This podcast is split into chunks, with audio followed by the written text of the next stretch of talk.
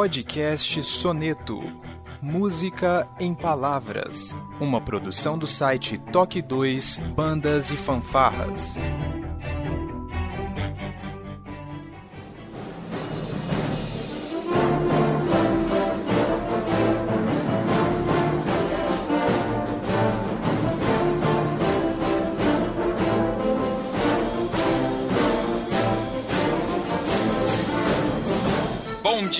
Tarde, boa noite, sejam bem-vindos a mais um Toque 2 Podcast Bandas e Fanfarras no ritmo da vida, na batida do coração. Diretamente de Ribeirão Pires, São Paulo, eu sou o Josi Slay e hoje está aqui comigo, diretamente da cidade da chegada, Guarulhos, o professor e trombonista Felipe Sangali. Seja bem-vindo. International Podcast Today. Let's go! Oh, yes. Ok. Bom, como o Felipe já deu aí a deixa, este é um podcast internacional e como o nosso inglês aqui é muito britânico, nós resolvemos chamar alguém para nos auxiliar nessa tradução. E eu chamei um amigo aqui diretamente de BH, Belo Horizonte, Minas Gerais, Felipe Xavier. É, e aí, Josisley, beleza, pessoal do Toque 2? O Josisley só não consegue compreender que eu não moro em BH, mas tá bom. Você é de onde? Uberlândia. Uberlândia, a cidade mais tecnológica de Minas Gerais. Isso Verdade. eu falo com certeza. É cheio de, de empresas de tecnologia lá. Muito bem, Felipe. Então você vai me ajudar aqui porque nós estamos recebendo hoje, assim, a gente falta um pouquinho para zerar a vida, mas eu vou dizer que hoje a gente chegou muito próximo de zerar a vida porque é uma presença muito ilustre. Eu, eu realmente fiquei emocionado. Eu tive aqui um suor no olho quando quando ele entrou aqui. Eu tô de casaca. Eu, eu, eu tô também daquele jeito aqui, né? A caráter para receber diretamente dos Estados Unidos da América o compositor, professor e com certeza influenciador das bandas brasileiras aí do final da década de 90, Ed Hugaby. Welcome the Talk 2 Podcast. Thank you, thank you. Muito bem, é, ele, ele vai entrar aqui no clima, a gente vai conhecer um pouco mais da história dele logo depois depois da nossa vírgula sonora.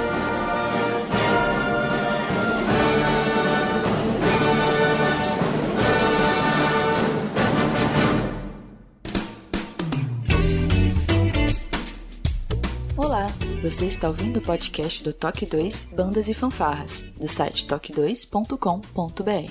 Para entrar em contato conosco, você pode acessar as nossas redes sociais através do nosso site ou então pelo e-mail contato@toque2.com.br.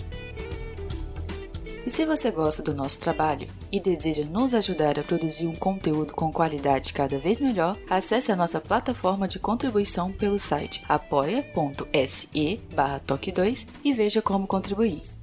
Este podcast tem o apoio cultural do Portal Brasil Sonoro. Clique, ouça e toque. Para ter acesso às partituras, visite o site brasilsonoro.com.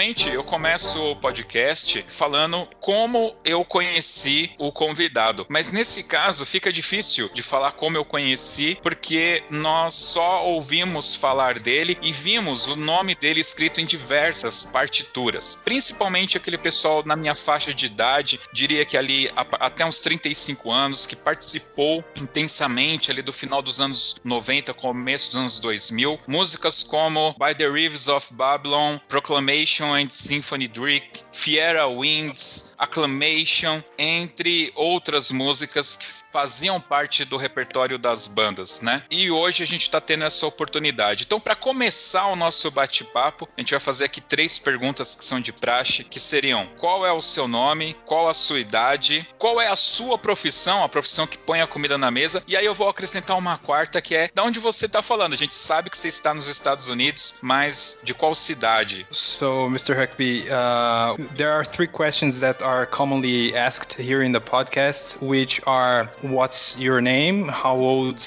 are you, um, and what do you do for a living, what uh, brings food to your table, and adding a fourth one, where are you talking to us from? Okay, I first first question. I am now 72 years old. That seems old to me. Uh, coming to you from Broken Arrow, Oklahoma, in the United States, and I'm old enough that I forgot the other two questions that you asked.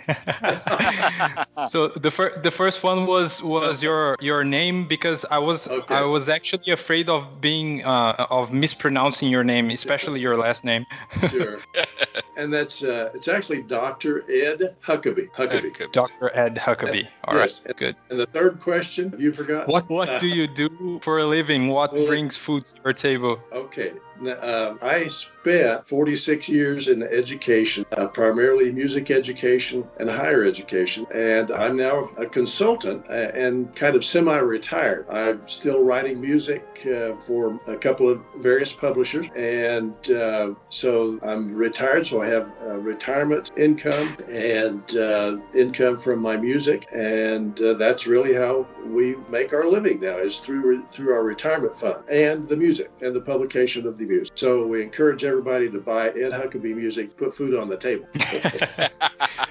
ok, I'm going to translate back to them. Ok. Então ele, ele falou, né? Ele me corrigiu que eu não sabia. Ele falou que é doutor Ed Huckabee, né? Ele tem 72 anos. 72. 72. Que ele falou que ele, ele se sente, parece bem velho, né? Mas, enfim, olhando para ele aqui na câmera, não parece ter 72, não. Ele falou que ele passou 46 anos da vida dele ensinando música, né? Dando aula de música e compondo. Só que hoje ele falou que ele tá semi-aposentado porque ele ainda é, compõe para algumas publicações. Então, o que dá dinheiro para ele hoje é a aposentadoria dele e também os royalties de músicas que ele escreveu ao longo Legal. do tempo. Legal. Eu queria saber da onde que veio essa chama da música, né? Como ele entrou nesse meio musical e aproveitando se ele toca algum instrumento, que instrumento que ele toca. Alright, so the next question would be uh, where did it come from this music inside of you that made you turn this into a profession and apparently into your whole life since you've been doing that for so long. So what brought you to it? That's a good question. I consider it to be an intrinsic thing, something that I was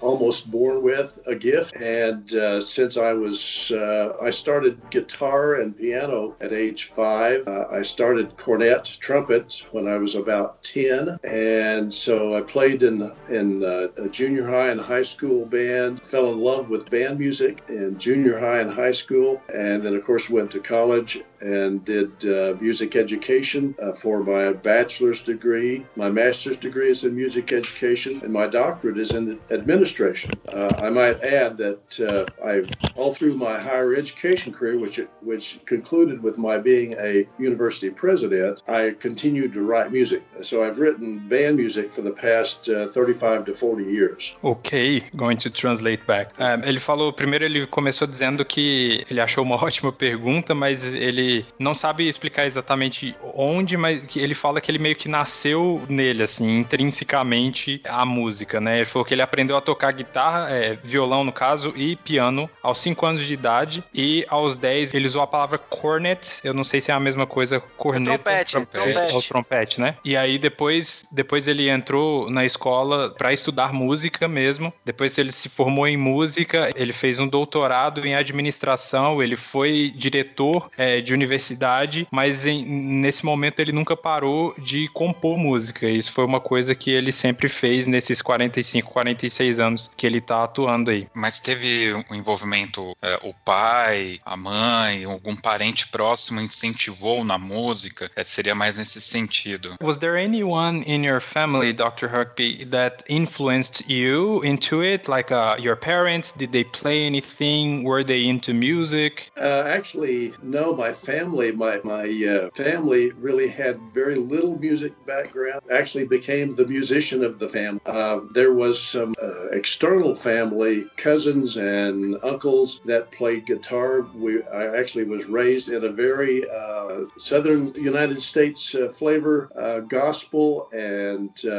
bluegrass, that type of thing. So that was my growing up experience. But I had a band director who was very influential in my decision to uh, to make music a career. So the band directors out there need to realize how influential influ influential they can be on the future of their students. É, ele disse que na real ninguém da família dele assim próxima é, lidava tanto com música. Ele falou que dentro da família ele tinha uma, a família mais um pouco mais distante, que é tipo primos e tios que tocavam guitarra, mas que ele teve uma influência maior do diretor de banda dele. E aí ele falou agora no finalzinho, ele falou que os diretores de banda precisam entender o quanto eles são influentes na vida dos músicos para dar essa continuidade, né? Falou um pouquinho só das influências musicais dele, ele falou que ele cresceu ali no sul dos Estados Unidos, então ele foi muito influenciado pela música gospel e pelo bluegrass também. Baseado nessa carona, Dr. Huckabee, some of your songs are for beginners uh, players, beginners students. What do you think about beginners band and beginners students? Please? Uh, that's probably one of the most important, obviously, one of the most important roles that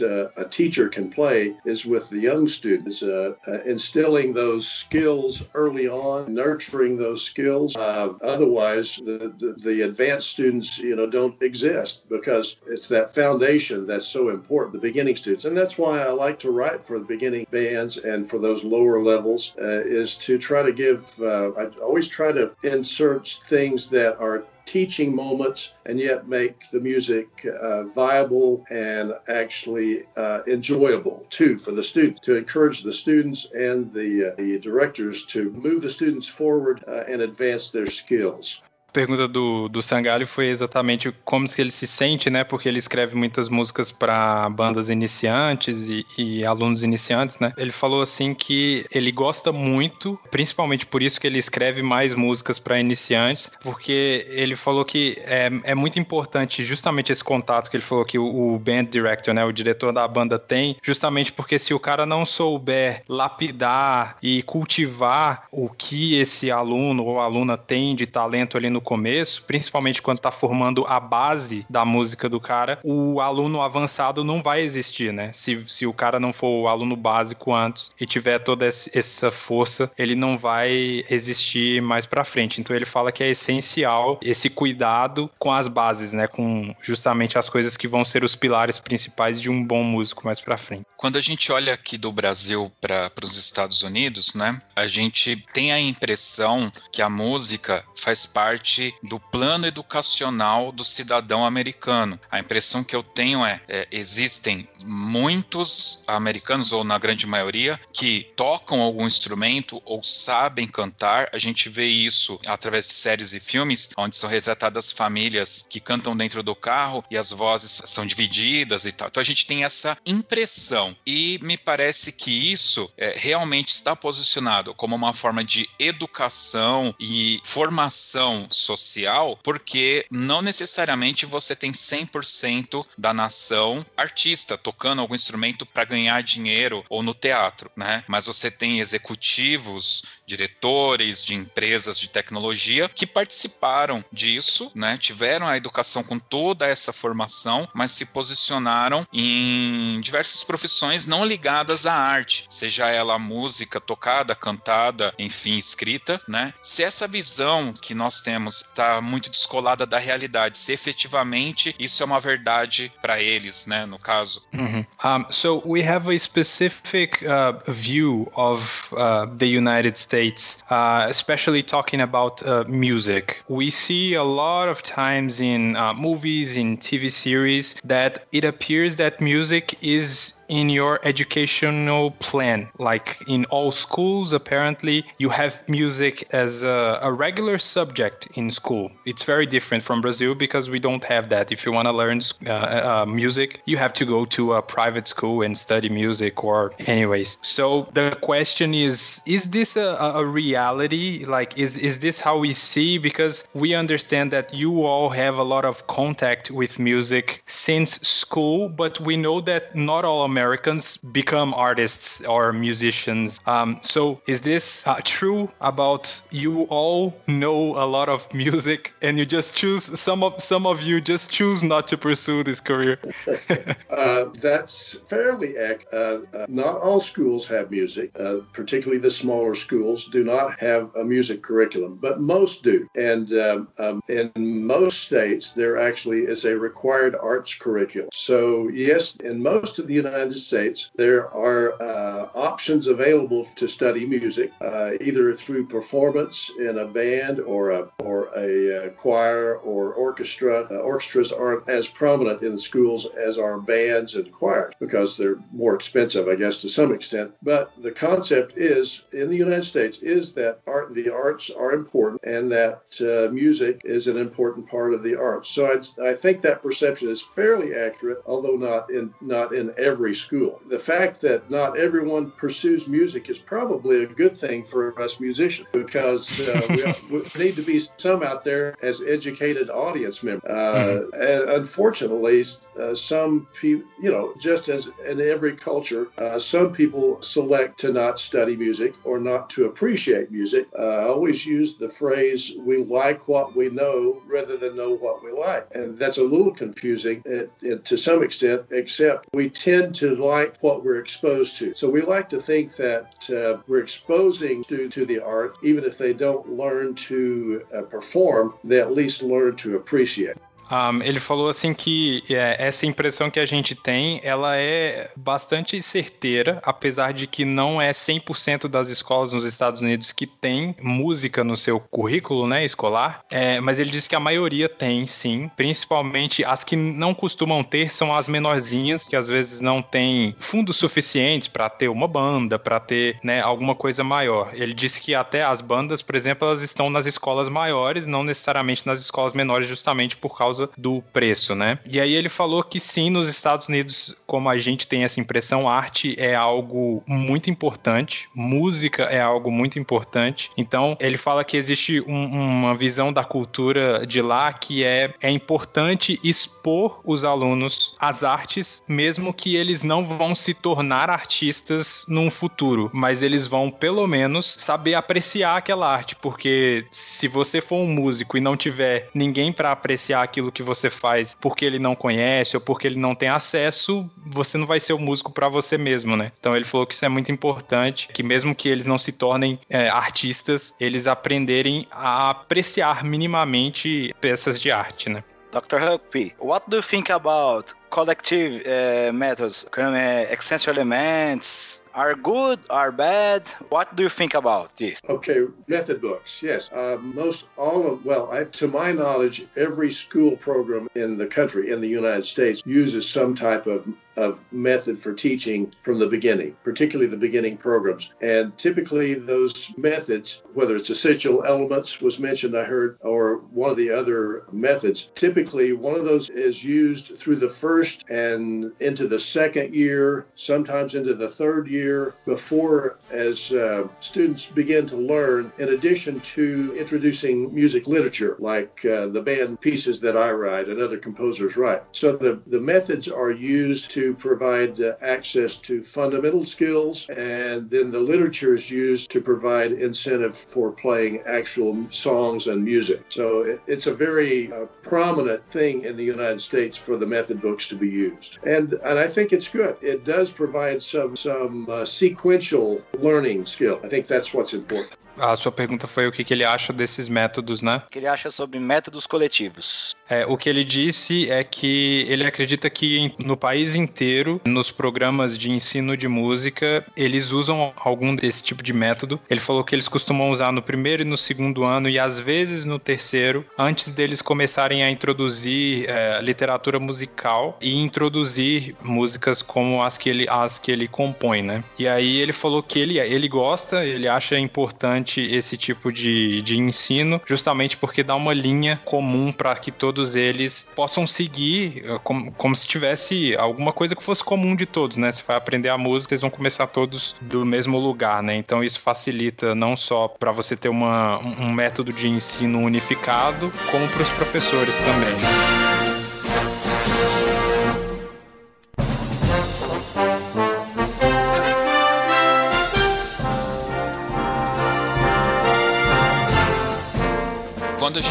Fala em ensino gratuito de música em igrejas e associações que não são universidades ou conservatórios de música, são adotados basicamente dois métodos. Um método de divisão musical rítmica, que nós chamamos aqui de Pozzoli. Eu, sinceramente, não sei se ele conhece esse método, se é usado nos Estados Unidos. E um outro método chamado Bona, que é de um cara chamado Pascoal Bona. E esse método tem cerca de 130 lições, mas quando o aluno ele consegue fazer a parte de solfejo até a lição 75, é quando ele pega o instrumento. Minto, 45.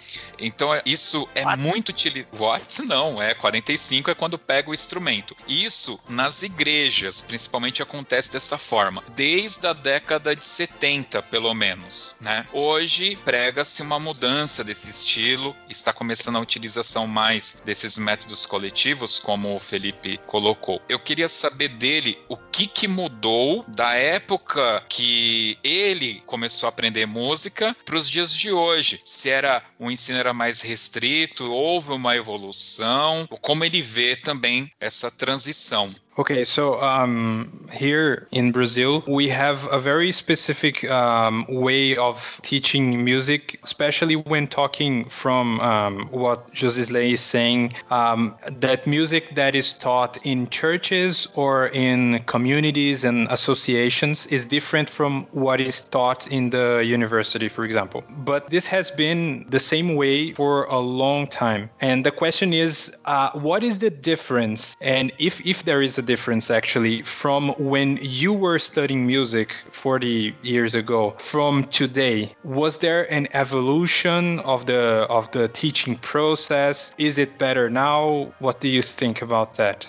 I think there are a lot of similarities still, uh, and let me go back just a bit. Some of the uh, some of the private teaching in the United States for younger kids comes primarily for piano. Piano is taught privately initially, but most instrumental students start in a group, and that's why the uh, method books it, are more effective because it, it, they're starting group teaching. So I just wanted to clarify that. As far as the uh, the approach in uh, university level, I think it's very similar to what it was uh, 40 years ago uh, when I was uh, going through the the music education training. Simply because there are fundamental things that are taught music theory, music history, uh, private instruction on the instrument example, uh, uh, counterpoint, all of those things that have been around historically for two, three hundred years at least uh, are still taught taught in the academic circles at the university level. So I don't know that there's that much difference. The difference may be that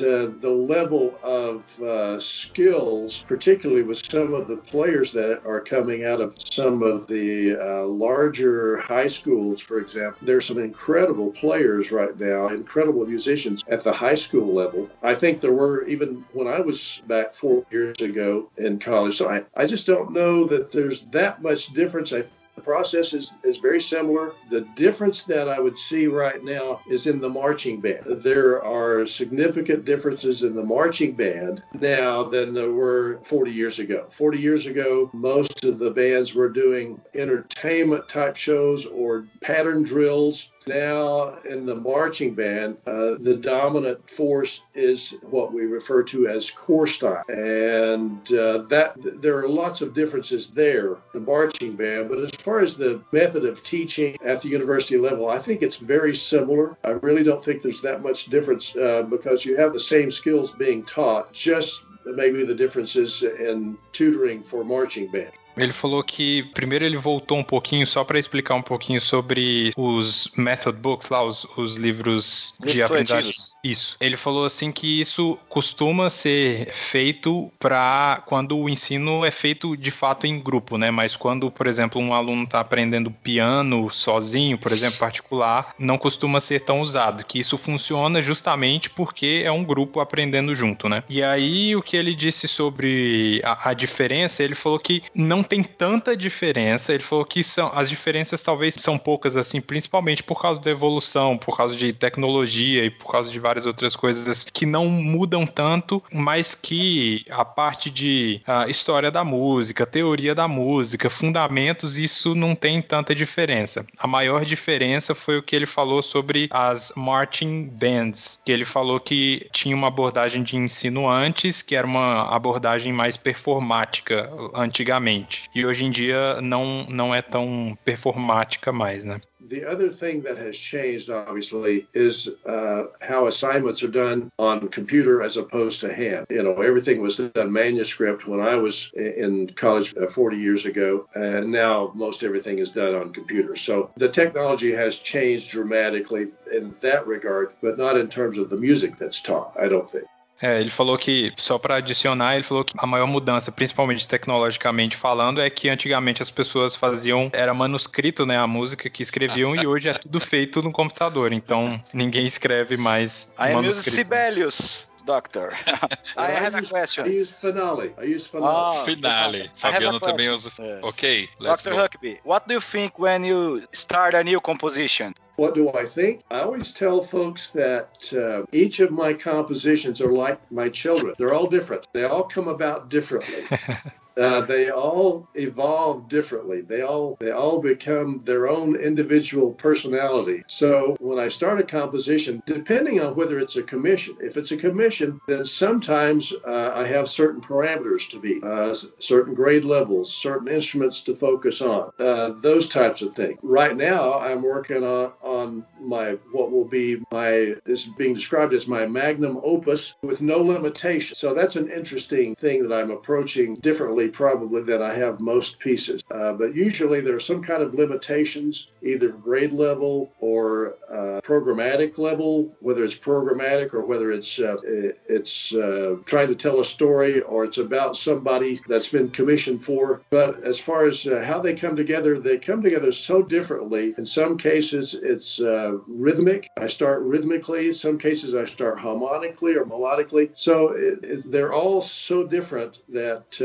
I really start with one concept. It just evolves. A pergunta do, do Sangali foi o que, que ele pensa antes de começar a escrever, né? Ele falou que ele costuma olhar as composições dele como se elas fossem filhos, né? Que cada um é diferente um do outro. E que existem várias formas de começar essas composições. Ele falou que às vezes ele começa pelo ritmo, às vezes ele começa pela melodia, a não ser quando ele é comissionado, que ele usou essa expressão, que é geralmente alguém que contrata ele ou pede para ele fazer uma música direcionada, às vezes para focar num instrumento ou para focar no ritmo e tal. E ele falou que aí ele tem alguns parâmetros para seguir quando ele tem como se fosse um, é um trabalho a ser feito para outra pessoa, né? E ele disse que agora ele tá escrevendo a Magnum Opus, que ele falou que é um, é um termo em latim que significa para grande obra, a grande obra da vida dele. E ele falou que é sem amarras, né? Sem limites. Então ele pode fazer o, o que ele quiser. Então ele tá trabalhando nisso atualmente. Então ele, mão.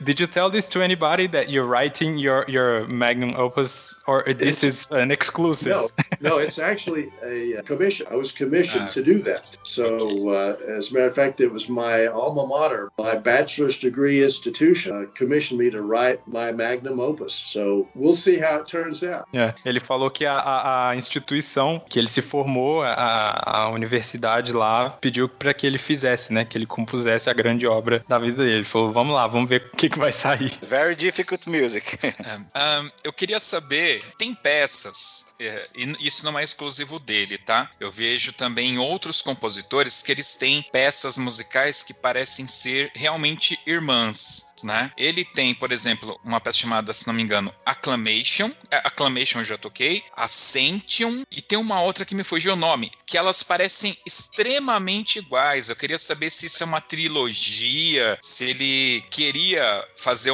as mesmas linhas melódicas com ritmos diferentes, ou por que que isso aconteceu aconteceu. Eu queria saber okay. se tem uma correlação entre essas três peças. Antecedium, Ancentium, Acclamation. Uh, all right. So the the question is that there are these three songs of yours that um, José Lei said that they they seem like they're they're sisters, right? Uh -huh. So he wants to know if uh, this was on purpose, if you were really trying to keep the same uh, melodic line, if you were trying to follow the same pattern Uh, there certainly have been uh, times when I when I would uh, get what I refer to as a hook, particularly the syncopation, the three plus three plus two uh, syncopation, the use of changing meter, all of those things that I that I use throughout to that that kind of make the music sound like Huckabee. Uh, I like to think that when we hear Mozart, we recognize Mozart, and when we hear Huckabee, we recognize Huckabee. yeah, for sure. yeah, because I have some some of those characteristics that I like to insert into my music, particularly the syncopation, particularly the changing meter, and all of those accents off the beat. I, I have things that I have used successfully uh, over the past 35 to 40 years that I do uh, think of as my own hooks, and they're really not my own. They, you know, they people have composers have, have used those for years, but uh, I've settled into some of those things that really have made my music sound like my music. Ele disse que sim, que tem essa, é, esse propósito, principalmente porque ele brincou, né? Ele falou que toda vez que a gente escuta o Mozart, a gente reconhece que é o Mozart porque ele tem certas características. E aí ele queria que toda vez que alguém escutasse o Huckabee, que as pessoas reconhecessem essa assinatura dele. Então tem várias pequenas coisinhas, principalmente no ritmo, na melodia, em pequenas coisas que ele vai fazendo, que ele faz de propósito justamente para que tenha a assinatura dele, né? Para que as pessoas reconheçam e saibam, opa, escutei isso aqui, é, é dele queria falar para ele, por exemplo, no By the Rivers of Babylon, eu notei que ele usa muitos acordes de décima primeira e ele deixa sempre bem evidenciada a percussão. Eu, na minha humilde opinião, acho que isso é uma, uma coisa que eu reconheço nas músicas dele. Bastante acorde de décima primeira. Ok. Principalmente um, so, nessa música, né? So, first, uh, José said that this thing that you wanted to put into your music, it worked. because he said he can he can definitely recognize you in all of your songs. And uh, Sangali uh, also said here that there are two things that he recognizes very much in your music, which is the use of percussion and um, a, lot of chords uh, of the 11th, 11th, 11th chords. 11th chords. Um, is that are those uh, two of your secret signatures? um, I'm going to say yes. I love the sound of the uh, the ninth and the eleventh chords and the thirteenth chords. I love those, and particularly in settings where they can be be um, kind of add a little bit of a jazz flair, if you will. Uh, contemporary. I think the sounds are very contemporary uh, when we can incorporate the ninth, eleventh, and thirteenth chords. Uh, and I heard the by the rivers of Babylon mentioned. Uh, I'd like to give you a little background about that piece, uh, if if we have time to do so. For sure. I, it's, one, it's one of the few pieces that I started with a title. Sometimes uh, the music comes together before the title does, but we were sitting in church one morning and the uh, the minister read the text of his sermon and I started writing on the back of my checkbook by the rivers of Babylon and my wife looked at me she says what are you doing? I said when he read that text by the rivers of Babylon I said that would make a great title for a band piece uh, right in the middle of church there. So uh, it was about 2 years before I used it but that's how the title title for that piece. That piece actually started with the title and then came together after that. But uh, that is is one of my most performed and probably most popular pieces is by the Rivers of Babylon. That's gold information, I'd say, to defend.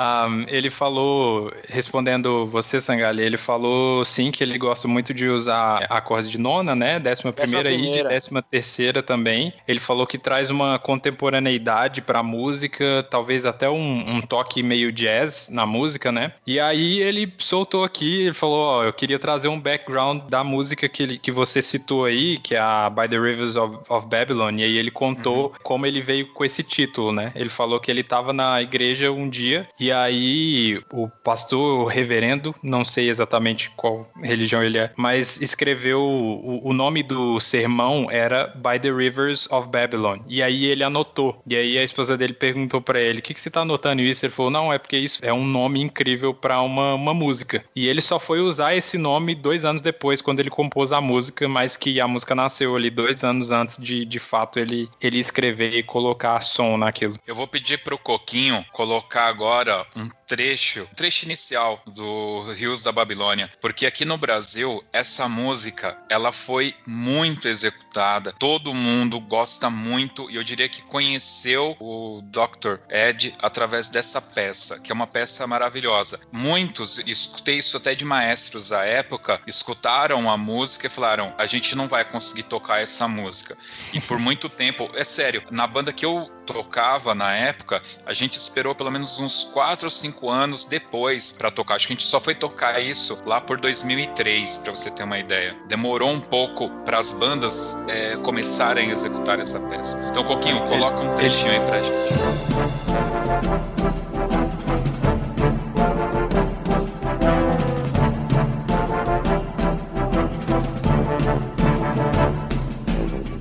Ele falou no finalzinho, até esqueci de, de, de, comentar isso. Ele falou que é provavelmente ele acredita que é a música mais popular e mais executada dele.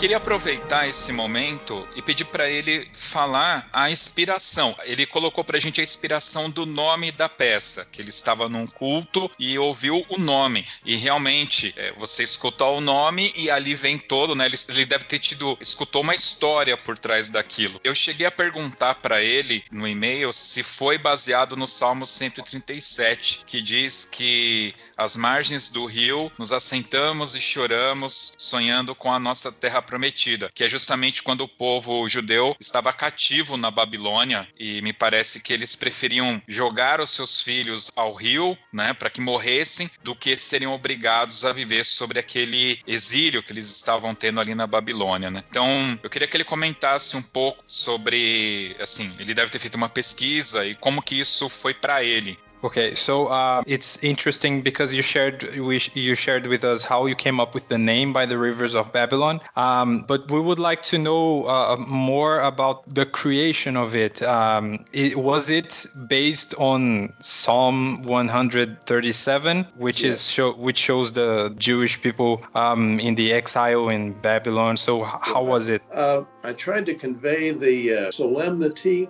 if you will, the the sadness in the uh, in the flute at the opening, if you if you recall that opening, and also in the slow section, a very uh, very beautiful minor key slow section. Uh, so the implication is that uh, the sadness is implied there, uh, and the fact that they were required to sing uh, to their captors was implied in the dance if you will, in the rhythmic side of things. And then, of course, uh, in the middle section, the flowing movement that implied the river. So uh, the flowing woodwinds in the, the middle section. So those are, and then, of course, the, the horns uh, implied the shofar, the use of the shofar, the ram's horn. So the French horn part, uh, all of those things pulling together that concept of Psalm 137. É, ele falou que sim, que foi inspirado mesmo, e aí ele começou a entrar um pouquinho na tecnicalidade, que talvez eu, eu não me recorde muito bem, mas ele falou que o comecinho tem uma flauta e tem uma nota, uma nota menor, né? E ele fala que ele queria trazer justamente essa tristeza dos cativos naquele momento, né? E ele falou que o ritmo também vem um pouquinho dessa fluidez do rio, né? Para simbolizar o rio que vai correndo, e aí ele tem um pouco dessa fluidez também. Então ele, eh, como ele falou, é, mesmo que o título veio antes, mas ele já contou a história inteira na cabeça dele, né? Quando ele pensou nisso, então ele queria contar essa história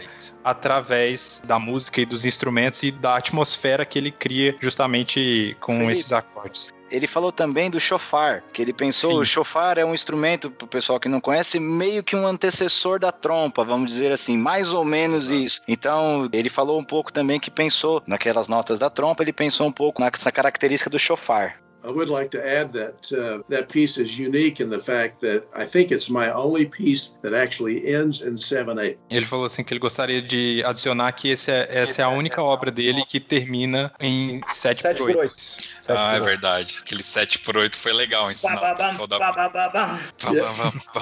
Eu queria só fazer um registro aqui. Eu acho que isso é importante para ele e talvez ele, enfim, ele, ele vai falar se ele já teve algum relato desse tipo. Nós somos cristãos aqui, né? Então fica mais fácil para eu falar sobre isso. Quando nós tocamos isso na igreja, eu fiz questão de ler o Salmo 137 antes de executar a peça. Então eu contei para a igreja o que, que significava aquela música. Então nós tocamos. Quando a gente chega naquela parte do meio, tem o solo, que é aquela parte mais lenta, era possível ouvir alguns irmãos chorando, né? é, durante a peça e tendo aquele contato com o Espírito Santo, né, que a gente normalmente vê em igrejas protestantes, né? Então, algumas senhoras choravam e falavam até em línguas, né? Ou seja, eu acredito assim que essa, essa forma de tocar nas pessoas através da música deva ser o máximo para um compositor, né? E a música dele é ir além, eventualmente, das salas de concerto e ser tocada dentro de uma igreja e ter essa afeição por quem tá, esse sentimento, né, por quem tá ouvindo. So um, José was sharing uh, an experience that he had playing your song uh, in church one day, um, and then he, before start playing the song, he read Psalm 137, um, and he told the story. He made everyone aware of what was happening, and he said that uh, towards uh, the middle of the song, he could see uh, a lot of people really moved and touched for what was happening there, and um, it's we could say that it's something transcendental would happen because they understand the depth of what you tried to put into those chords and into that song. So he he's saying that like it must be awesome and it would be great to understand how you feel when you know that your song just goes beyond the room where you wrote them or you record them. How do you feel knowing that your song uh, has no boundaries? Well, it's absolutely gratifying to know that uh, the, the emotion that I tried to convey actually goes beyond the music and comes out when it's performed. That same emotion can affect the people who are listening. And uh, I think that's the unique thing about music. And it's just go, it goes beyond just sound and rhythm. It goes beyond hearing chords and hearing melodies it's a part of us as human beings to be able to to feel and and emote through the music that we hear. Uh, music impacts me tremendously. When I hear music, it touches my soul, and I hope that my music does the same thing. And I and I appreciate you sharing that. Uh, I've heard it performed in in several churches, and uh, I love the fact that it is it is seen as a, a piece that is trying to convey that message from Psalm 137. So thank you for sharing that and the emotions that we hear as musicians and as human beings through music are uh, critical to our, our inner being. Ele falou que, que ele já ouviu em várias igrejas, né, sendo tocada essa, essa peça, e que ele fica é, muito feliz de saber que a música dele faz isso, mas ele falou que ele sente o mesmo. Ele falou que ele é muito impactado por música, ele é muito movido por música, e o que ele tenta fazer é ele tenta fazer com que as pessoas sejam impactadas pela música dele também. Fala que isso é, é, é essencial para o ser humano, não só para o músico, mas para nós como seres humanos mesmo sermos movidos, chegarmos a esse nível, né, de sermos movidos é, pela música. E aí ele falou que ele, ele gosta muito, principalmente quando ele escuta relatos de que as pessoas conseguem se conectar com a mensagem que o Salmo 137 passa através da música dele. Ele fica muito feliz e ele ficou muito grato de você ter compartilhado essa experiência. Muito obrigado. Great, great, Mister.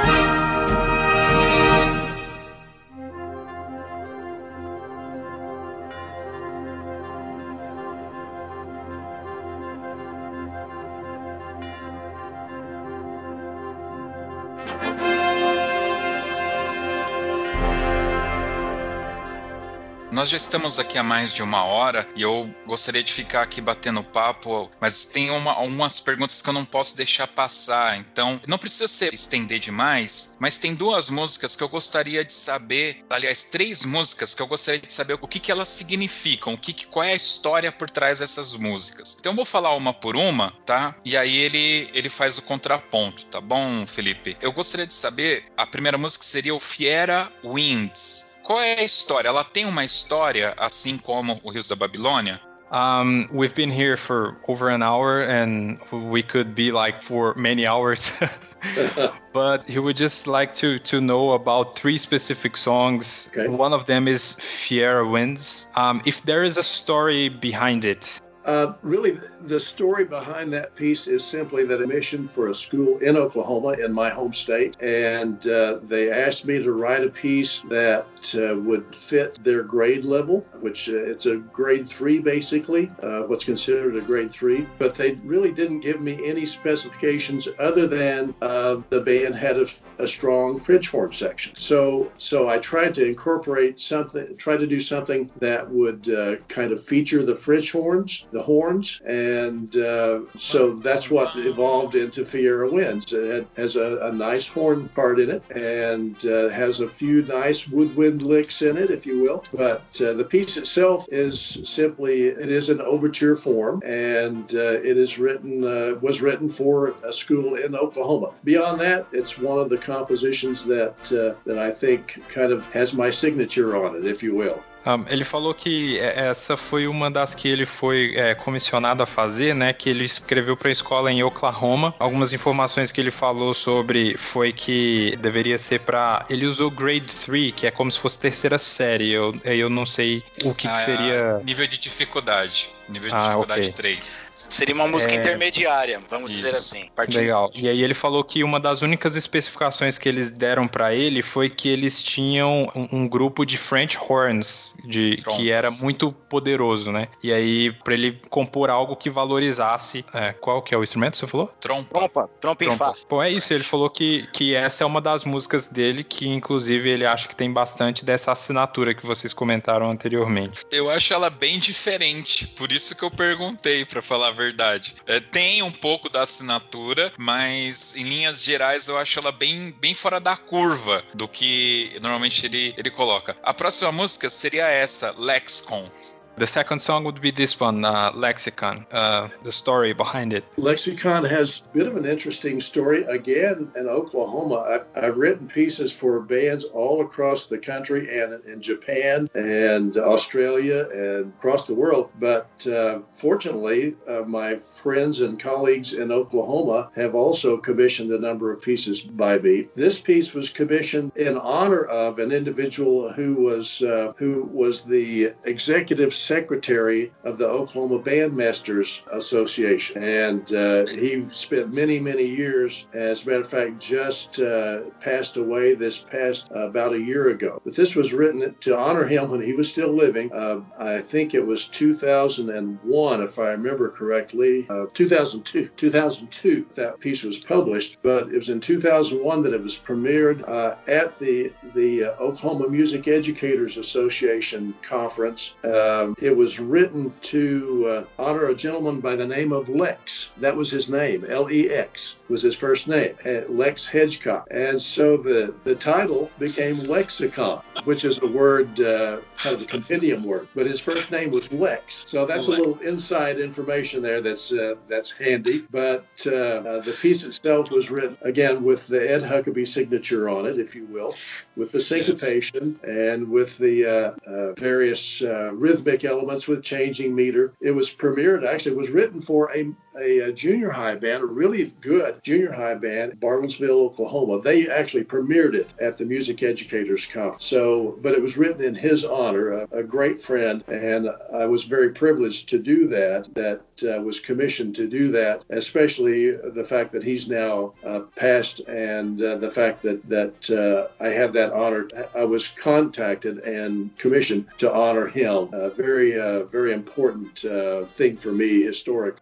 Ele compartilhou um pouquinho antes de começar a explicar sobre a música, porque ele falou que a música também foi de amigos e pessoas que estudaram com ele, enfim, de Oklahoma, né? Mas ele falou que ele já escreveu músicas para o Japão, para a Austrália, é, mas ele fica muito feliz porque ele escreveu várias peças justamente para pessoas lá da cidade dele, né? E aí ele escreveu essa música para homenagear um dos diretores da associação de bandas lá da cidade de Oklahoma, que se chamava Lex Eu falo se chamava porque ele falou que ele é, faleceu ano passado. Então ele escreveu essa música em 2001, mais ou menos, e ela foi lançada em 2002. E foi uma banda de. Eles chamam de Junior High, mas é como se fosse o, o colegial aqui, né? E aí o colegial, como se fosse nos primeiros anos do colegial. E aí foi executado por essa banda do Junior High no evento de Music, é, é num concerto de educadores de música, que foi para homenagear o Lex por isso que a música virou Lexicon, por causa do nome dele, né? E que eles tocaram a banda, o Lex ainda, enfim, estava vivo e ele estava faleceu vivo. ano passado. A capa original da peça ela tem um desenho parecido com um livro. Eu achei que tinha alguma coisa a ver com o léxico, de livro, de que seria uma a Bíblia é um léxico do cristianismo, entendeu? Eu achei que fosse uhum. algum apanhado de informações. Se você puder perguntar se tem alguma coisa a ver o fato da capa original parecer que é um livro escrito léxico. Um, he said the original cover of Lexicon it's like a book, it's like a, a uhum. page of a book. Right. So, um, what were you trying to convey with that cover? Is that anything well, specific? Uh, interestingly enough, the cover was designed uh, by publisher. So uh, a lexicon is actually a collection, as you're probably aware, is a collection of knowledge, if you will. And so that was why they selected the they selected the book as the cover. And I thought it was very clever. But uh, my publisher that publishes most of my music, the CL Barnhouse Company, uh, has published a lot of great composers: Jim Swearingen, David Schaefer, Bob Sheldon, names that you recognize, I'm sure. Uh,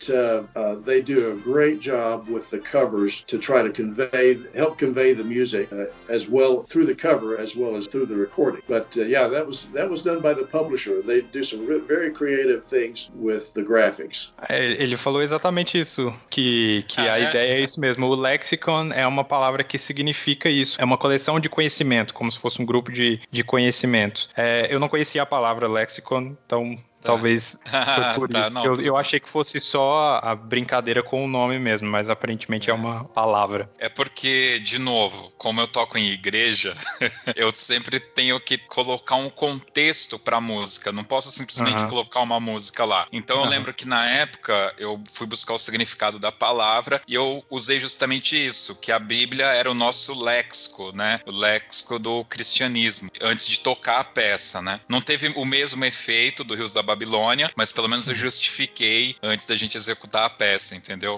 Uhum. É, a próxima música é essa, Proclamation and Symphonic. Isso. Depois do, do Rios da Babilônia, essa, sem dúvida, é a mais conhecida também. Essas duas músicas, Rios da Babilônia, By Rivers of Babylon and The Proclamation the Symphony Drake, is the great musics of you in Brazil. Yeah, he wants to know, of course, the, the story behind the proclamation and symphonic decree. Um, but he's just sharing that by the rivers of Babylon and proclamation and symphonic decree are two of your most famous played songs here in Brazil. He also played this one in church.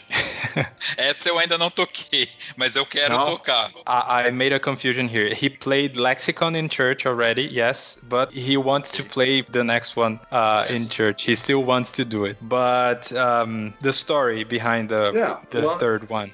That piece, uh, again, is an international commission. I was commissioned by the Japan Band uh, Directors Association for one of their events in, uh, uh let me see here, that was been in 1996, I believe, 1995 or 96. So it, has been a good 25 years that that piece, uh, since that piece came out. And um, I was contacted actually through my publisher, uh, the Japan Band Masters Association. They had, Japan had just taken taken up onto my music. My first publication came out in 1985. Uh, I wrote for my own groups prior to that, but the first published piece was in 1985, and that was actually Antecedium, uh, which I think uh, you may have mentioned earlier. Antecedium was my first published piece, and as a matter of fact, just to digress just a bit, the term antecedium is a title that we coined, which means antecedent means to come before, and so we coined the title. We created that title to mean, hopefully, that this was the first of many to come. And it turned out that that worked out quite well because uh, now I have about 250 published works, and Antecedium was the first. But going back to the uh, proclamation and symphonic decree, my publisher contacted me. The Japan Bandmasters Association wanted to commission this piece for uh, their event there. My first piece that had an impact in Japan was a piece called uh, Declaration, Ballade, and Finale. And that was kind of my breaking out internationally, my piece that broke the name Ed Huckabee internationally. Declaration, Ballade, and Finale. If you've never played it, you need to check that out. But that was in uh, 1990, I believe. So by 95, a lot of Japanese bands were playing my music, and so they commissioned this piece. Uh, they only they didn't give me any guidelines other than they wanted a, a grade three and a half to grade four piece for this uh, for their uh, festival. So I decided I wanted to do a fanfare and then basically a fanfare with a, an overture, if you will, connected to it. So that's uh, that's what I, I came up with the, the fanfare, which was the proclamation. And then the symphonic decree, again, has Ed, Ed Huckabee's signature all over it with uh, the syncopations and the changing meters. And uh, so that that's how that piece came about, was through a commission from the Japan Bandmasters Association. And uh, I was uh, really working at that point in time, working on my doctorate. So I was writing my dissertation, my doctoral dissertation, in the middle of writing that piece as well. So uh, some interesting, interesting times back in the late 80s and early 90s, uh, working around having a full time, I was a university professor and an administrator, uh, teaching music and writing music at the same time. So a lot of a uh, lot of activity in that period of time in my career. But I consider that to be one of my my best pieces, among my best pieces. I'll put it like that. Let's put it in the top. We'll put it in the top ten.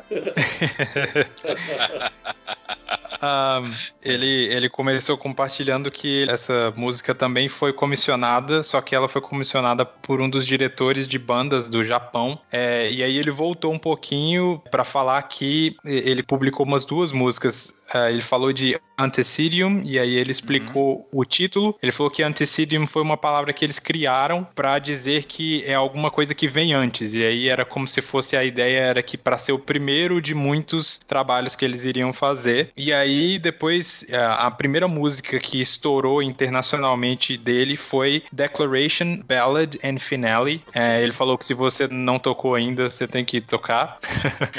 é, e aí ele falou que foi quando quando outros países começaram a de fato ouvir a música dele. Um desses países foi o Japão. E aí ficou bem famoso no Japão e foi comissionado a ele fazer essa música, a Proclamation and Symphonic Decree. E aí ele tentou também colocar um pouco da assinatura dele. Ele falou que essa tem bastante da assinatura dele.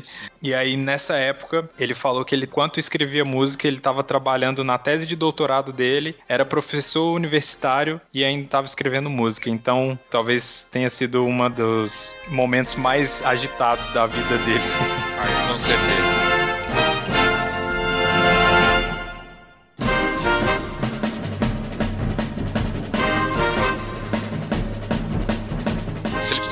Fazer aquela famosa pergunta, né? Se ele gosta das adaptações, se ele acompanha as adaptações que os brasileiros fazem, porque aqui no Brasil tem umas coisas malucas, tem banda de percussão, banda de mallets, shims, é. enfim. Vamos lá, vamos ver o que ele vai falar. É, exato. Eu não tudo. gostaria de uma música minha ser feita assim, mas vamos ver o que é. ele vai falar. Então, é, nós já conversamos com alguns compositores internacionais. Tem uns que efetivamente não ligam e tem outros que falam: ah, não gosto muito, mas não tem o que fazer, né? Cada um tem a sua forma de se expressar. Enfim, eu queria saber se ele acompanha, em primeiro lugar, né? Não só no Brasil, em outros lugares, mas se ele se importa, se ele gosta, o que, que ele acha das versões que ele escuta aí das músicas dele. Okay, so we've talked to other uh, international music composers, and uh, this is a question that is is made to all of them: is that how do you guys feel when your music is adapted? Like when there are adaptations uh, that change mostly your songs, and if you if you know them, if you see them, if you check them out, not only from Brazil but from other countries. Uh, personally, I feel uh, honored that they select my music. The concern that I think all of us composers uh, that make a living are, are concerned is that it's done within what is considered to be legitimate copyright law Mm-hmm. uh, from the United States uh, copyright law, so that uh, if our music is used, uh, both the publisher and the composer gets his or her fair share. So that, but I'm honored when people do arrangements of my music, and uh, I get, I, I've even been contacted by children who've done, or young people who've done like organ arrangements or uh, synthesized arrangements of my music, and I, uh, I'm honored that they're listening to my music uh, or that they're they are playing my music. Often on YouTube, I will see kids playing their individual parts of my music. That's always fun to see. But I'm honored that people are listening to and performing my music. Ele falou da lei, né? Copyright. Óbvio. É, ele, ele- ele falou uma coisa que todos os compositores, principalmente os que vivem disso, que eles se preocupam mais é que isso seja feito dentro das leis, para que não só eles, como quem publica o material deles também receba a parte deles, né? Ah, mas ele falou que ele se sente honrado de saber que as pessoas gostam do trabalho dele e que elas estão tocando. Ele falou que ele já viu várias pessoas adaptando, ele citou até de algumas no órgão, ele falou até de sintetizador, que ele já viu gente adaptando a música dele com sintetizador e tal, e ele sempre fica honrado em ver. Falou que já viu várias crianças no YouTube tocando partes é, individuais da música dele, e ele fala que é sempre divertido ver isso. Só para finalizar aqui, antes de, de passar a palavra para ele final, eu queria saber se ele já. Eu vou citar o um nome aqui, por exemplo, Robert Smith costuma viajar muito. Eu vejo que ele viaja para Japão, para diversos lugares, outros países, né? Em função da execução das peças dele. Ele já fez esse tipo de coisa, ele já foi convidado, ele já esteve em alguns países em função da música dele, já foi levado. Se ele é, acompanha alguma cultura musical do Brasil, se ele já esteve aqui e o que, que ele acha do Brasil, assim, é só futebol e carnaval como todo mundo? Ou tem alguma coisa a mais que ele gosta do Brasil, né? All right, just going towards the end of the conversation because we've held you too long. we don't want to abuse our time. But our final question is three in one, if you will. He said that uh, Robert Smith is a guy that he, he keeps up a lot and he saw that he travels a lot because of his music so he would like to know if you do that too if you travel a lot because of your music. Of course we're not talking about this moment we're living because nobody's traveling right now but um, normally do you usually travel a lot because of your music? And Yeah. if have you ever been here in brazil? One, no, I've never been to Brazil, so I'd love to uh, uh, once things are calmed down from the COVID uh, situation. I'd love to come down and uh, uh, hear, meet some of my fans and hear some of your bands. I, I hear on Facebook uh, and on uh, on YouTube, I hear a lot of Brazilian bands playing my music. But I'd love to come down sometime. Uh, I have traveled all over the world. I've been to Australia doing band work, to Japan, to Norway, to practically all of the states in the United States, to all of the Canadian provinces. So over the years, I have traveled uh, extensively uh, with the privilege of conducting my music and uh, getting to do honor bands and clinics. Uh, I've done all state groups. Uh, I have an all state group. The last group I conducted was in uh, Kansas just before the COVID hit, conducted an all state group, and I'm scheduled to go back there next year already. Hopefully, if things work out with COVID, you know, we're, we're going to be doing traveling again. So, my wife and I just traveled to Florida. First time we've been away from home uh, because of COVID. So, we're hoping that things are improving. Uh, I know you've been hit really hard in Brazil with COVID, but uh, we're hoping things are improving here. We're hoping things are improving there and hope to get back to traveling. We love to travel and we love to go out and hear groups playing my music. That's one of the thrills of my life is to hear bands playing Ed Huckabee music. So, uh, so that's, yeah, that's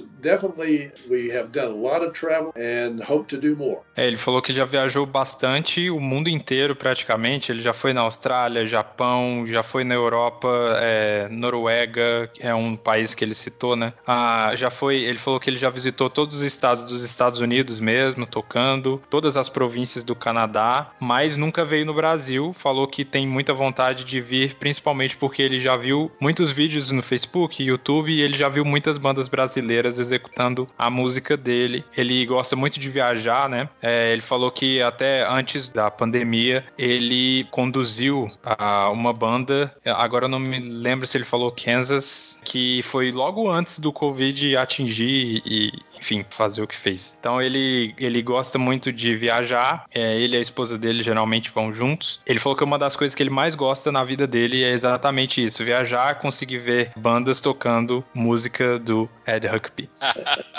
It's great. Bom, o papo foi muito bom. Normalmente a gente deixa aqui o final, o momento, para o nosso convidado fazer uso da palavra, fazer os agradecimentos que ele quiser fazer, falar alguma coisa que eventualmente passou desapercebido, a gente não perguntou e que ele acha relevante falar também. Então é um momento que o tempo é dele, ele pode usar da forma e o tempo que ele quiser, Felipe. All right. So, uh, Doctor, uh, we are going towards the end of the podcast, and this is a moment that we usually leave uh, for the guest to say whatever you want to say. If you want to have a final message for the listeners or anything else you want to add and that you consider important and interesting for us. And we also want to thank you for uh, lending a bit of your time to talk to us. Well, thank you. I've enjoyed this tremendously, and I hope that uh, uh, the fans there, the band directors there in Brazil, I wish you the best in getting back to normal with your band program. And let me encourage you. Uh, I'm good friends. We you mentioned Robert Smith, uh, Robert W. Smith. He's a good friend. Uh, we have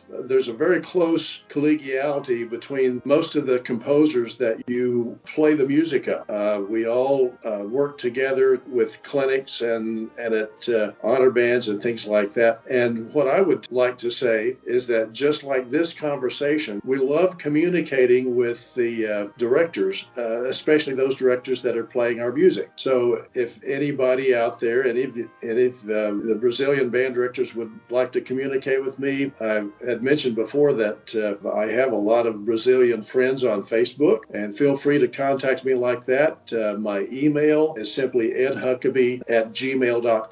Um, you can contact me through my webpage, edhuckabee.com, or through my publisher, through the CL Barnhouse uh, webpage. So if anyone has any questions you'd like to ask, uh, feel free. We're just humans. Uh, it's not like we're not touchable. We are just normal people writing music for you band directors out there to play with your kids and your adults. So uh, feel free to contact me anytime. And I do encourage you to uh, stay with it. Don't get discouraged with the COVID thing uh, because it's important that we're out there making music with with this both the young people and the adults who are out there that uh, want to make music and have been so limited o- over the past year in doing so. So we want to get things back to normal and making music and enjoying music, and uh, I encourage you to do that.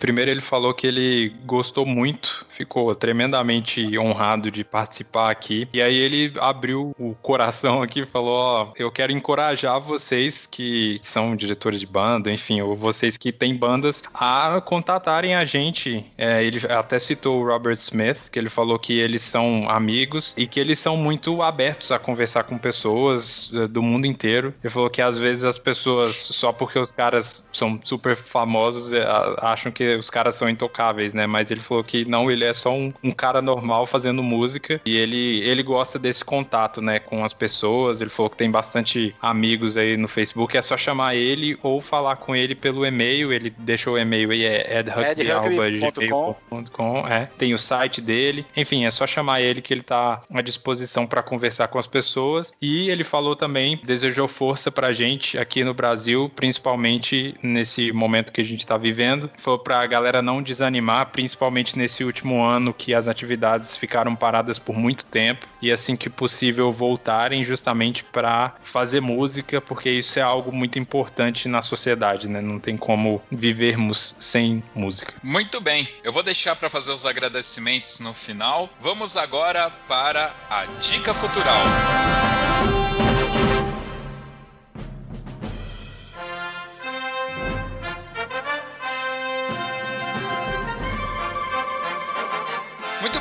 dica cultural é aquele momento que as pessoas, os nossos participantes, dão uma dica de alguma coisa bacana, de um filme, de uma série, de um livro, de um sabor de pizza, não sei, pode ser qualquer coisa. Então vamos começar, como de costume, Felipe Sangali. Bom, a minha dica vai de encontro ao nosso convidado hoje, a cultura do país dele. Apesar do meu time ter sido eliminado, eu torço pro Utah Jazz na NBA, eu vou dar uma dica de uma série que fala sobre basquete da NBA. Eu adoro adoro. Mais especificamente o contexto do Michael Jordan, mas é, é bem legal pra você entender o contexto. É daquelas séries que tem títulos engraçados em português, porque a série chama The Last Dance, foi traduzida pro arremesso final. Tudo a ver, né? Mas tem na Netflix e conta vários bastidores da NBA e, e coisas assim. Então minha dica é essa: o arremesso final ou original The Last Dance. Bom, a minha dica é o seguinte: é uma série que ela já não tem mais, assim. Ela, na verdade, eu nem me recordo quantas temporadas teve, mas ela é de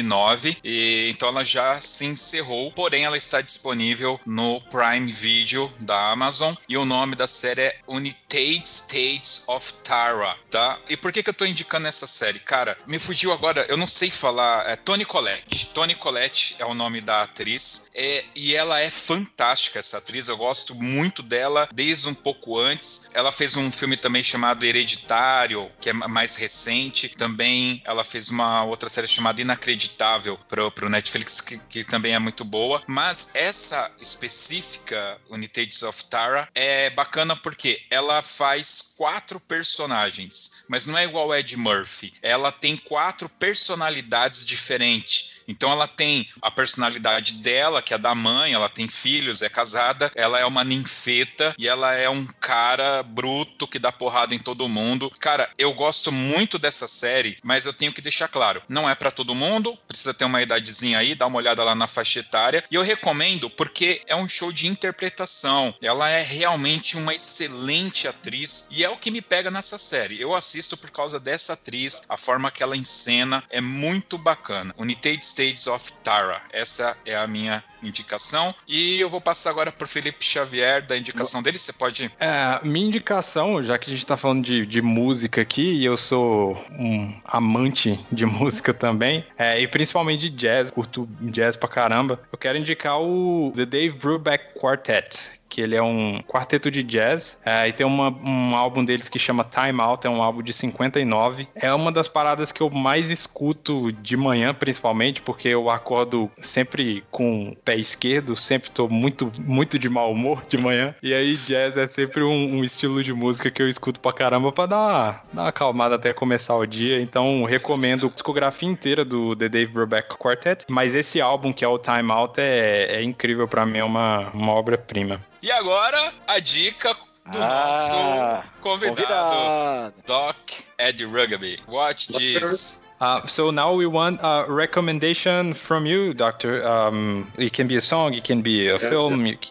can be whatever you like my recommendation ties with interests that my wife and I have classic uh, rock and roll. We are big fans of uh, Chicago, Styx, the Doobie Brothers. If you have not listened to the music of Chicago, Styx, and the Doobie Brothers, you need to listen to those three groups. Uh, as a matter of fact, in two days, we're going to our first live concert in about 14 months, and that will be a live concert of the group Chicago, Chicago the band. So, uh, and three of the members members, the band has uh, been performing together for 52 years, 53 years, and three of the members, the trumpet player, the trombone player, and the keyboard vocal, three are original members. So it's really uh, pretty unique that Chicago is still performing after 52 years. And the same with uh, Styx and with uh, the Doobie Brothers. And my favorite tune of all time, uh, if you are not familiar with the old uh, rock and roll, check out China Grove by the Doobie Brothers. It's called China Grove. É, ele indicou o Chicago, né? É, que é uma banda muito antiga. Os caras estão aí desde, sei lá, deve ter uns 50 anos já que os caras estão na ativa. Inclusive, ele falou que esse, no próximo fim de semana agora, é, ele vai a um concerto do Chicago, onde tem três membros originais ainda que estão vivos, né? Que vão estar lá no concerto. Ele falou que é o primeiro concerto que ele vai desde o Covid, né? É, que agora, principalmente com a vacinação avançada, eles já estão voltando a algumas atividades e tal. É, ele indicou também o Styx e uh, The Doobie Brothers, que são outras duas bandas que ele gosta também. Ele falou: se você não conhece nenhuma música, é qualquer música dessas três bandas que ele colocou aí, não tem muito como dar errado. Ele falou que é um hobby que ele combina bastante com a esposa dele, que ela também é uma grande fã das três aí. Legal, muito bem. Vamos agora para Dislike Time. Chegou o momento da Desdica!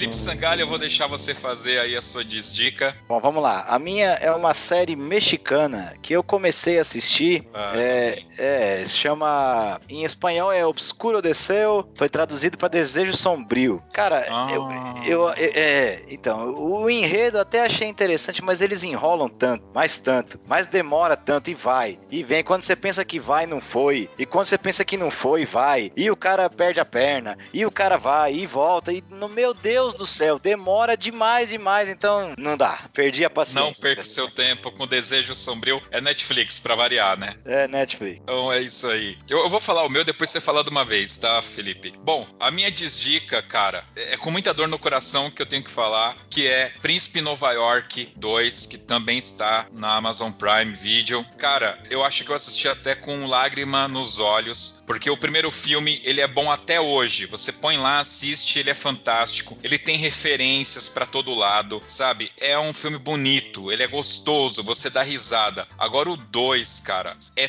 tudo pautado em piada sexual. Não tem uma música que vai te empolgar. Cara, é, é triste, assim. É triste. É, é um filme que, pra vocês terem uma ideia, não dá pra assistir com a minha família, de tão zoado assim que ele é. Então não perca o seu tempo com o Príncipe Nova York 2. E olha que eu gosto do Ed Murphy, hein? A minha desindicação, cara, é um filme que saiu no Prime Video, acho que mês passado, retrasado, sei lá, que é o Tom Clancy's Without Remorse. Eu, eu acho que ele chamou Sem Remorso só, é, do Tom Clancy. Eu fiquei meio, meio desapontado assim, porque, cara, o Michael B. Jordan é um ótimo ator e tal, o cara tá mandando muito bem. A história é do Tom Clancy, que é um escritor aclamado aí pelo tipo de, de literatura e as coisas que as pessoas estão adaptando dele, mas, cara, o filme não tem nada. Assim, eu não consigo mencionar nada que eu fale, ó, oh, vale a pena por isso, sabe? Nem a ação, a ação é ruim, enfim, o o, enredo é muito fraco. Talvez o Michael B. Jordan é o único cara que salva, mas parece que até ele tá meio de má vontade, sabe? Tá meio de tipo, mas ah, tem cara. Nem ele então, sem camisa? Acho que tem camisa cavada. Tá. Sem camisa eu não lembro, mas camisa cavada tem. Vou falar a verdade, tem uma, tem uma cena meio boa que é uma hora que ele tá brigando na prisão. Mas é Nossa. tipo, sei lá, põe no YouTube e veja cinco minutos de luta. Now, you, is there anything you would uh, like to not recommend to us? Well, I probably probably will show my age a bit here, and I love poetry and I love melody and I love harmony, but I haven't figured out what rap is yet. So I'm, I'm not a fan. I'm not a fan of rap. I know that there are some great creative people who, out there who are rappers, but I have not figured. I don't. I haven't figured out that that's music. It's rhythm and poetry, but it's not me. No harmony, no melody. So there you go. I'm not a fan of rap. Ele falou que ele gosta muito de ritmo e ele gosta muito de poesia, mas mas ele ainda não conseguiu entender o rap, né? Porque ele vê o ritmo e ele vê a poesia, mas ele não vê as outras coisas que fazem música ser música, que melodia, ele não vê isso. Então ele não conseguiu entender muito bem ainda qual, qual é a do rap. É que ele não conhece o funk aqui ainda.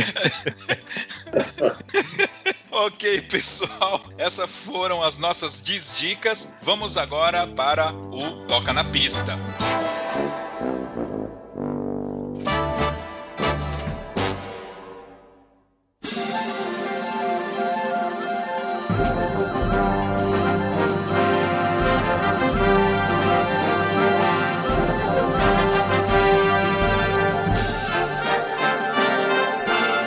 Meus queridos, o Toca na Pista é aquele momento em que o nosso convidado especial fala qual é a música da vida dele, aquela música do coração, que tem uma importância, mas tem uma história por trás. Então, Felipe, você pode falar para ele que não pode ser qualquer música, tem que ser heart music, aquela música que é, representa muito para ele. E não precisa ser uma música clássica ou uma música de banda, vale qualquer música. So, um, to end the episode, we got to the moment where you recommend a song, but it can't be any song. It has to be a song that has a deep meaning to you, something that touches you, and it doesn't have to be a classical song. It doesn't have, it can be any music. I know you're not gonna say rap, so you can go anywhere. That's correct. That's correct. Uh, there's a special song by Chicago called Just You and Me that uh, my wife and I just celebrated our 51st wedding anniversary. So that song has great meaning to us, as well as this, the music of Tony Bennett. We're big fans of uh, Tony Bennett and some of his uh, great ballads.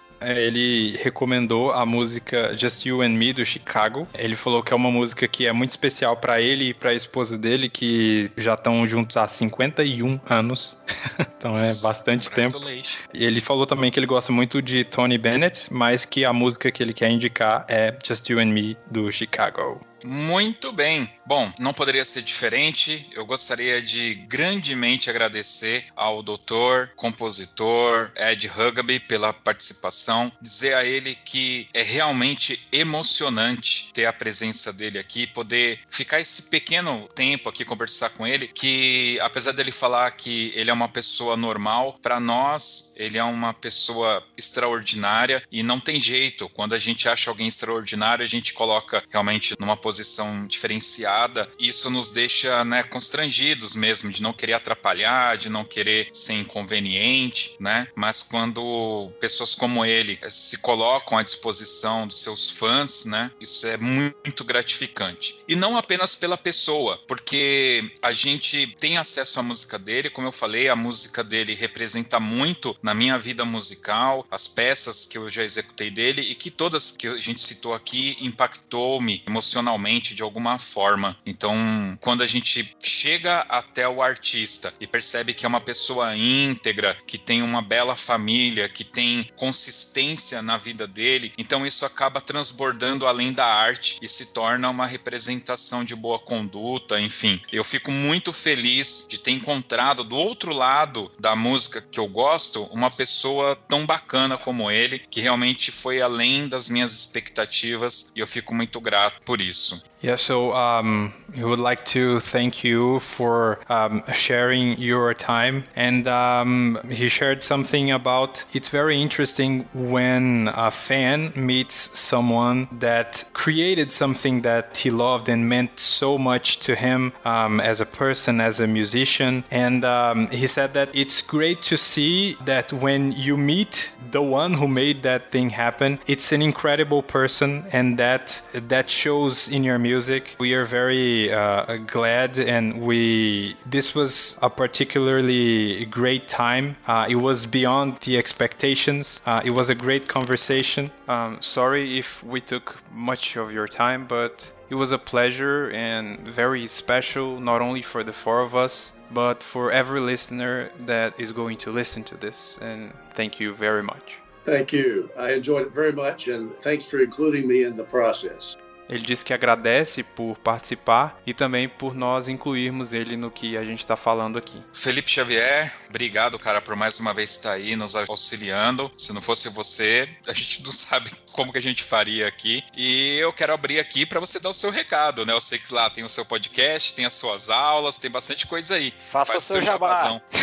Bom, valeu. Eu gosto pra caramba de fazer isso justamente porque, enfim, eu gosto de, bastante de falar inglês e eu acho muito legal o que você vocês conseguem alcançando caras do nível dele, né? Que a gente tá conversando aqui. Eu já participei é, de outros episódios que a gente entrevistando outros músicos e é sempre muito massa conhecer os caras e ver a seriedade do trabalho deles e ver que os caras, de fato, ele, como ele falou aqui, na hora que você começa a conversar com o cara, ele é super tranquilo, né? Um cara super é, solícito e tal. Então eu acho bem legal. Valeu pelo convite. Eu tenho um podcast que é o Coffee X, é, que escreve coffee em inglês e tem um X no final. Tá em todas as plataformas de streaming aí. Inclusive, eu não sei se esse episódio aqui vai sair antes ou depois. O Josisley esteve lá gravando comigo pra gente falar sobre o especial de Friends. E o Coffee X também tá no YouTube. Se procurar no YouTube, também tem lá, tem a, parte em vídeo também, que eu indico filme, série. E eu tenho um projeto de inglês com a minha esposa, que é o Inglês Correto, que é só procurar Inglês Correto no YouTube, ou Paula e Felipe Xavier, que é o nome nosso dos perfis e lá a gente dá várias dicas de inglês e a gente tenta espalhar um pouco do conhecimento justamente porque a gente entende o quanto isso deixa a gente chegar mais longe, né? A gente sem falar inglês, a gente não conseguiria fazer um momento como esse que acontecer, porque a língua que o mundo fala, mesmo que tenhamos várias línguas, parece que a língua que une a gente, né, e que fica mais fácil é inglês, né? Então, a gente tem esse canal lá, é só procurar Paulo e Felipe Xavier em todas as redes sociais aí que você vocês encontram a gente. Obrigado, Josi. Valeu. Felipe Sangali, mais uma vez, obrigado aí pela ajuda, pela participação. Para você, ouvinte que chegou até aqui, o nosso muito obrigado. Para ouvir esse e outros podcasts do Toque 2, acesse o nosso site toque2.com.br ou nos procure através das plataformas de streaming. É isso, fiquem agora com Chicago, You and Me e até o próximo Toque 2 Podcast Bandas e Fanfarras. Goodbye! Bye! Thank you. Thank you. You are my love and my life. You are my inspiration. Just you and me. Simple